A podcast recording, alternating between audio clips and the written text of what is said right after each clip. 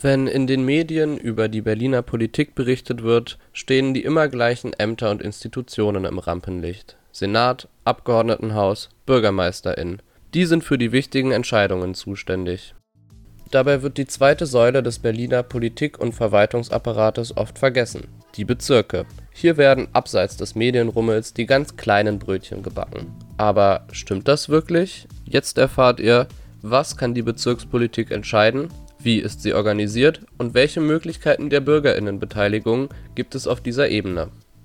Dass die Berliner Verwaltung auf einer Zweiteilung beruht, ist kein Novum. Tatsächlich ist das bereits seit über 100 Jahren politische Praxis. Im Jahr 1920 wurde Groß-Berlin per Gesetz zu einer einheitlichen Stadt, vorher waren zum Beispiel Schöneberg oder Charlottenburg eigenständige Gemeinden. Das Gesetz regelte die Zuständigkeiten in der neu entstandenen Metropole so die Hauptverwaltung, bestehend aus Senat, BürgermeisterInnen und den Senatsverwaltungen, ist für alle Bereiche zuständig, die für ganz Berlin von Bedeutung sind. Die Bezirksverwaltung regelt lokale Angelegenheiten wie Kultur, Grünflächen oder Schulen. Kern der Bezirkspolitik bilden die Institutionen Bezirksverordnetenversammlung (kurz BVV) und das Bezirksamt. Letzteres tritt als verwaltende Behörde auf die BVV hingegen bildet das Bezirksparlament, die demokratische Grundlage der Bezirkspolitik.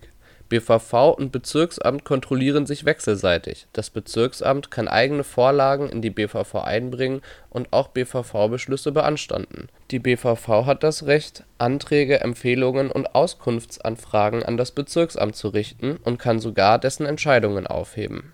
Aber wo kommen in der Bezirkspolitik die BürgerInnen ins Spiel Zunächst können alle AnwohnerInnen eines Bezirkes Beschwerden und Fragen an die BVV richten. Außerdem haben BürgerInnen mit besonderer Sachkenntnis die Möglichkeit, die BVV in Ausschüssen zu unterstützen. Sie sind dann als sogenannte Bürgerinnendeputierte stimmberechtigte Mitglieder der Ausschüsse und können somit über die Vorlagen abstimmen, die dieser Ausschuss an die BVV zur Entscheidung vorlegt.